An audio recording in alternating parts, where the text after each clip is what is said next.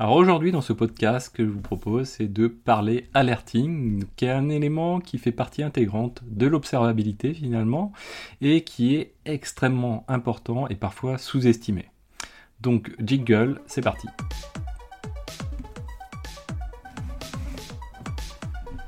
Alors pour commencer, qu'est-ce que l'alerting? Alors si on devait le résumer, bah, c'est un ensemble de règles, à la fois pour définir des seuils, donc des seuils par rapport à des métriques qui évoluent au fur et à mesure au cours du temps. Des seuils à partir desquels on va déterminer un niveau de gravité qui peut être critique, qui peut être du warning ou de l'information. C'est généralement les termes qu'on y retrouve en fonction de la gravité finalement de l'incident qu'on relève. Donc peut-être que c'est un accident qui est simplement informatif, hein, puisqu'on souhaite avoir une information, mais ça peut être critique, voire vital pour la société en question. Donc ça, c'est la notion de seuil. Ensuite, pour ce seuil, on va y appliquer une fréquence, c'est-à-dire la fréquence de vérification et la durée sur laquelle on souhaite, en tout cas, alerter euh, quelqu'un, si, possible, quelqu'un qui est en mesure d'agir pour pouvoir résoudre le, problème. Donc, suivant un laps de temps donné, que cette alerte, que ce seuil a été dépassé, eh bien, on va euh, considérer qu'on va avoir une, une règle qui a été, euh, qui doit être transmis. Et pour ça, bien, on va utiliser un système de notification. Donc ça, ça fait partie intégrante des règles.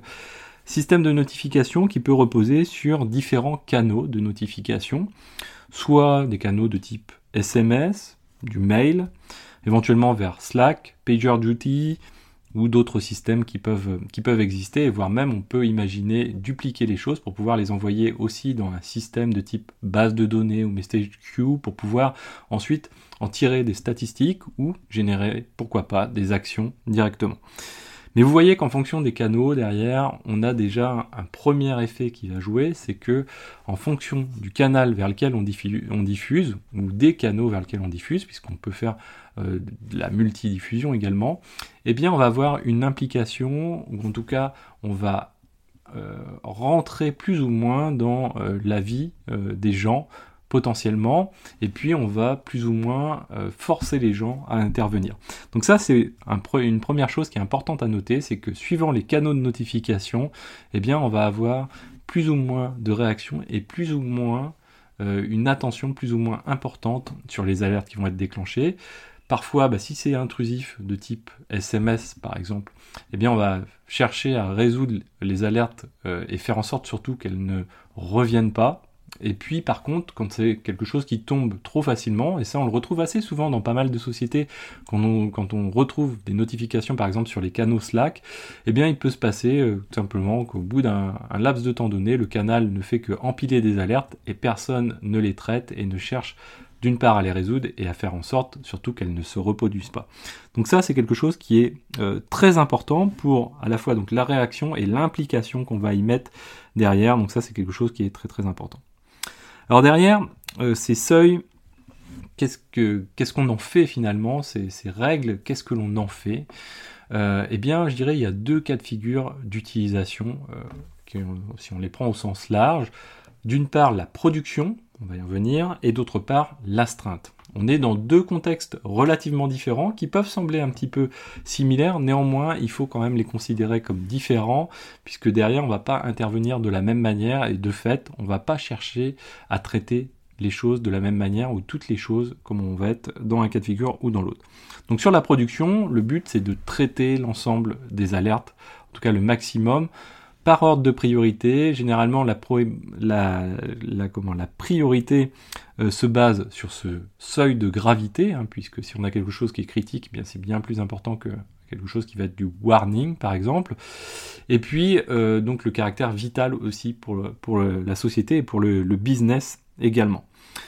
Donc c'est généralement aussi ce qu'on englobe un petit peu sous forme de run. En tout cas, c'est une sous-partie quand on parle de run, c'est-à-dire que c'est quelque chose qui va se faire en journée de travail habituelle, je dirais, et qui va être euh, vérifié un petit peu en permanence par euh, pas mal de personnes sous réserve de recevoir les notifications, mais avec la possibilité éventuellement de pouvoir le consulter euh, à la demande un petit peu plus facilement.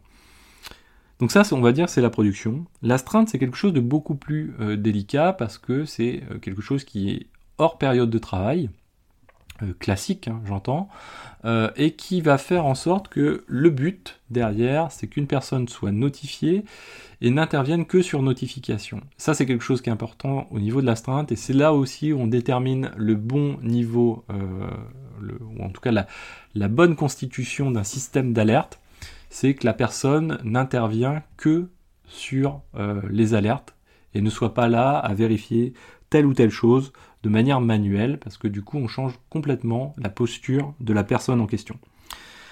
Donc derrière, l'objectif de l'astreinte, c'est de résoudre ce qui va être critical, en tout cas ce qui est vital, important, et ne pas s'intéresser forcément aux problèmes, aux petits incidents qui eux ne restent que du bruit et qui peuvent attendre potentiellement un peu plus de temps qu'il y ait quelqu'un, ou en tout cas des équipes qui pourront euh, se charger de cette tâche potentiellement.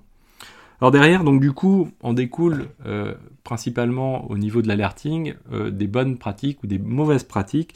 une mauvaise alerting, un mauvais système d'alerting, c'est quoi? En tout cas, ce que ça entraîne, c'est surtout ça qui est important, et c'est là où ça se détermine finalement en regardant le quotidien des gens qui reçoivent cet alerting. C'est combien de temps est passé, tout simplement, à vérifier les choses hors alerting. C'est-à-dire que si j'ai besoin de regarder euh, des dashboards ou autres parce que je ne reçois pas d'alerting, bah, quoi, je ne reçois pas d'alerte, bah, dans ce cas-là, j'ai un très mauvais alerting. Euh, il faut que j'ai la capacité finalement pour l'alerting de pouvoir finalement fermer mon laptop, notamment quand je suis en astreinte et surtout quand je suis en astreinte, de manière à faire en sorte que je sois bien en système d'astreinte. Si j'ai besoin de regarder et de checker en permanence et de diagnostiquer des choses en consultant des différents dashboards et graphiques, eh bien finalement je passe à côté euh, de l'exercice. Donc ça c'est premier point. Euh, derrière, en astreinte, derrière ça, pose aussi des questions. C'est euh, finalement est-ce que ce qui est facturé en dehors du temps d'incident, mais en temps de check, est-ce que finalement c'est le temps de check qui doit être facturé ou c'est vraiment que le temps d'intervention? Bien sûr, il faut prendre en compte cet élément en paramètre dans les décisions, en tout cas, qui sont prises euh, au niveau euh, des rémunérations, au niveau de l'astreinte. Derrière, l'autre élément aussi qui est important, c'est qu'un bon système d'alerting va faire en sorte de, en tout cas, de ne pas altérer la productivité des équipes. Si on a des équipes qui sont sur des travaux mixtes, donc run, projet, euh, et qui doivent travailler, pouvoir se concentrer sur des tâches, si en permanence ces personnes ont besoin de regarder des graphiques pour pouvoir les diagnostiquer parce qu'on manque euh, d'alerting, et eh bien dans ce cas de figure-là, il y a des concentrations, on ne peut pas euh, gérer les projets de la même manière, switcher de tâches administratives vers des tâches euh, de vérification. Donc ça altère globalement le travail des personnes et ça peut faire en sorte aussi que les personnes qui ont euh, un salaire donné, un salaire éventuellement plus important, se retrouvent à faire finalement du run ou en tout cas des tâches qui ne sont pas forcément attribuées habituellement à des salaires de ce niveau-là. Et au niveau financier, bah, bien sûr, ça a un impact. C'est pas forcément là où on va performer, où on va avoir la meilleure efficacité des équipes, ou en tout cas la meilleure efficacité des, euh, des euros investis et euh, du travail qui en est réalisé à la suite. Donc ça, c'est quelque chose qui est important. Et puis le troisième point qui est important, c'est que si on ne dispose pas de ce système d'alerting, comme on le dit, on peut se retrouver dans le cas de figure où on va regarder en permanence des différents graphiques, etc. Et là, finalement, du coup, c'est laissé à la libre interprétation des personnes qui regardent ces graphiques. Et ça veut dire que suivant une journée, si c'est Titi, Toto qui regarde euh, les, dashboards, eh bien on va avoir une interprétation qui va être assez différente et la gestion du coup va être relativement hétérogène euh, des solutions à apporter et euh, surtout le, filtre qui est en amont des solutions qui vont être apportées, c'est qu'est-ce qui est réellement problématique et qu'est-ce que je regarde. Certains vont laisser filer plus de choses. en étant plus confiants peut-être, et puis d'autres vont regarder plus dans le détail, plus de choses. Donc ça, c'est quelque chose qui est aussi très très important. Bref, l'alerting, donc si on devait en tirer quelques bonnes pratiques, en tout cas, c'est extrêmement important. C'est un outil notamment, on n'a pas parlé jusqu'ici, de pré-diagnostic, c'est-à-dire qu'il doit fournir des informations sur la criticité, mais également sur l'alerte qui est déclenchée, donc le libellé de l'alerte va être très important, et les éléments, les métadatas, on va dire, autour de l'alerte, si on devait parler de manière un petit peu plus tech, euh, ça va être par exemple sur quel serveur, sur quel applicatif, euh, quelle est la proportion, quel est le nombre, quelles, les, quelles sont les valeurs, quel est le trafic réseau, etc. Donc ça, c'est quelque chose qui est très très important. Plus on va fournir d'informations, mieux c'est. Il ne faut pas en fournir trop non plus, hein, parce que par exemple, quand une personne est en astreinte, si on lui fournit une page entière à lire et qu'il est obligé de rediagnostiquer, relire les choses pour diagnostiquer les choses, pour se dire ok, il y a une alerte et je vais à tel endroit, là aussi, on risque d'avoir quelque chose qui finalement se tire un petit peu une balle dans le pied. Donc il faut savoir doser les choses. La deuxième chose qui est importante aussi, c'est que le système d'alerting, généralement, c'est aussi un moyen de euh, documenter ou en tout cas de forcer de la documentation. Ça, c'est extrêmement important et euh, donc de pouvoir euh, bah, discerner quelques actions à réaliser pour chacune des alertes, pouvoir les documenter, les stocker faire en sorte que si cette alerte se redéclenche, bah, ce soit une autre personne qui puisse le faire, voire une personne qui n'a pas forcément les compétences à la base. Ça, c'est aussi quelque chose qui est très très important. Et ce qui est aussi important, donc à partir de ces systèmes d'alerting, c'est de faire une revue de ces alertes régulièrement pour pouvoir dire, ok, cette alerte-là est revenue très souvent. Est-ce que je peux la corriger? Et comment je fais pour faire en sorte qu'elle ne se reproduise jamais? Si elle se reproduit, quelles actions on peut mener?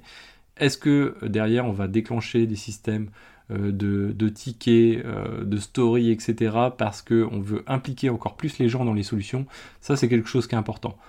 Derrière vient aussi le fait qui est destinataire des alertes. C'est aussi ça qui va faire en sorte que on va avoir un, système, une, production au sens large qui va bien fonctionner, c'est-à-dire faire en sorte que cet alerting, eh bien, il y en ait un relevé avec des statistiques. Alors, je ne demande pas quelque chose qui, est, euh, demande une, étude euh, poussée, mais simplement de se dire comment évoluent les choses, quelle est la température de notre production, sur quels éléments euh, finalement on tiédit un petit peu, et quelles actions on va pouvoir mener. Et ça, ça nécessite l'implication de personnes bah, qui sont en mesure de, diriger, de prendre des actions, en tout cas de donner euh, des tâches à réaliser, et puis aussi les personnes qui sont à côté, et également, ça veut dire des ops, mais ça veut dire aussi potentiellement des devs pour faire prendre en compte euh, bien les évolutions qui sont à mener. On retrouve par ailleurs parfois bah, des,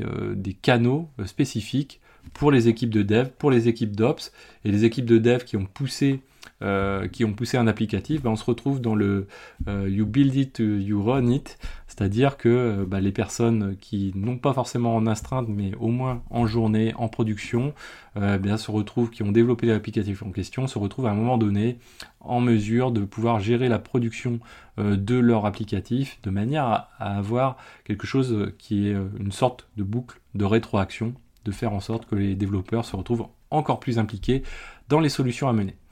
Voilà, on a fait un tour un petit peu euh, global euh, de l'alerting, quand même assez sommaire, une petite dizaine de minutes. J'espère que ce podcast vous a plu. N'hésitez pas à vous abonner sur Rocha, vous retrouverez les liens à droite à gauche, les applicatifs euh, habituels de, comment, de podcast. bah, vous tapez Xavki, vous retrouverez l'ensemble des podcasts de la chaîne. Et moi, je vous dis à très bientôt sur Xavki. Ciao à tous.